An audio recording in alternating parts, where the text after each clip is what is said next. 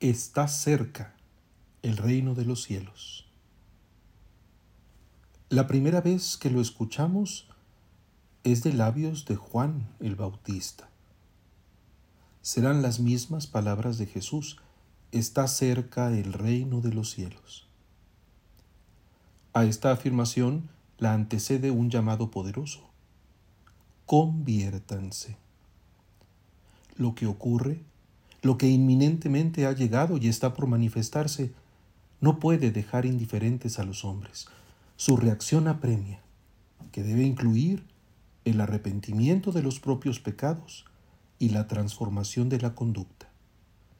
Nadie puede sentirse seguro por la ubicación social o cultural que considera propia. No sería más que una ilusión. No hay plenitud por inercia son necesarios los frutos de la conversión, las acciones de la justicia y la fidelidad. Sin ellas, el destino es el de la paja, lista para arder en un fuego que no se extingue. El carácter perentorio del tiempo es descrito como el hacha puesta a la raíz de los árboles. Todo árbol que no dé fruto será cortado y arrojado al fuego. De acuerdo con Mateo, las palabras de Juan cumplían las antiguas profecías que culminaban a enderezar los senderos. Lo que daba sentido a la antigua tradición, que se preparaba ahora de modo inmediato con el bautismo del agua, señal de conversión, llegaba finalmente en aquel que era más fuerte que él, a quien no era digno de quitarle las sandalias, el que bautizaría con el Espíritu Santo y su fuego.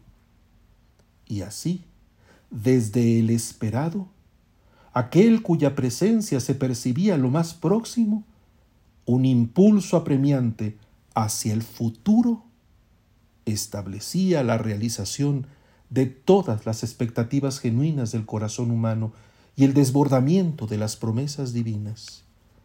Entre el caudal vigoroso del pasado y el horizonte amplísimo del futuro se capta la importancia del presente. Hasta él llega una heredad y desde él se desencadena un proceso cuyo contenido no es otro que la alianza definitiva de Dios con nosotros la verificación puntual de su designio. Dios es fiel. Dios es justo. Dios nos da su paz. Y es lo mismo que espera de nosotros, que respondamos con delicada atención a su mandato, que ejecutemos con integridad aquello para lo que nos ha hecho libres, que articulemos con dichosa armonía la abundancia de su bendición.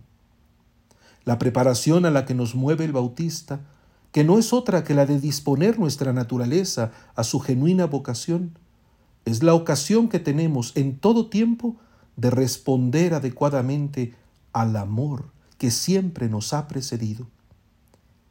La permanente vigencia de la ley de Dios se vuelve en los ritmos de la fe el momento oportuno, que es un signo de la vigilancia, la responsabilidad y la esperanza. Toda hora es propicia y ésta lo es más claramente porque la luz y la voz nos invitan a despertar del sueño. Hoy toda la iglesia, como estandarte de los pueblos, escucha y proclama, conviértanse, porque está cerca el reino de los cielos. La palabra así nos recrea, nos atrae, nos limpia, nos promueve y nos hermana. Nosotros podemos estar por gracia en sintonía con ella, de modo que ni una letra o coma deje de cumplirse cómo dinamizar en nuestro instante esa armonía eterna. Siendo dóciles al Espíritu de Cristo Jesús, el mismo que se posó sobre él, vástago de la raíz florecida de Jesé, ungiéndolo con sabiduría e inteligencia, consejo y fortaleza, piedad y temor de Dios. Y se extiende ahora sobre nosotros y nos otorga la paciencia y el consuelo divinos. Podemos así, con la sensatez y la cordura de quienes buscan ser fieles y justos, pedir perdón por nuestros pecados, alabar a Dios con un solo corazón y una sola voz, acogernos mutuamente como Cristo nos ha acogido a nosotros para gloria del Padre.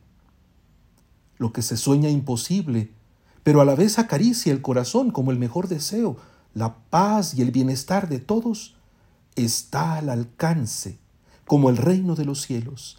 Habitará el lobo con el cordero, la pantera se echará con el cabrito, el novillo y el león pasarán juntos y un muchachito los apacentará.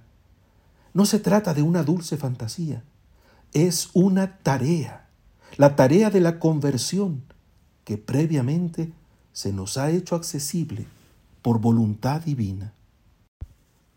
Ahora que florece la justicia y reina la paz, porque más allá de las noches del pecado y las inconsistencias de quienes se han instalado en su confianza, Dios nos abre la cercanía de su reino en el tiempo nuevo, creamos en su llegada y movámonos conforme a su llamado. La dicha de la bendición se esconde para quien se ha encerrado en la mazmorra de la autosuficiencia, pero surge como regalo para el pequeño, que se deja conquistar por la belleza del anuncio. Escuchemos y reaccionemos el reino de los cielos está cerca.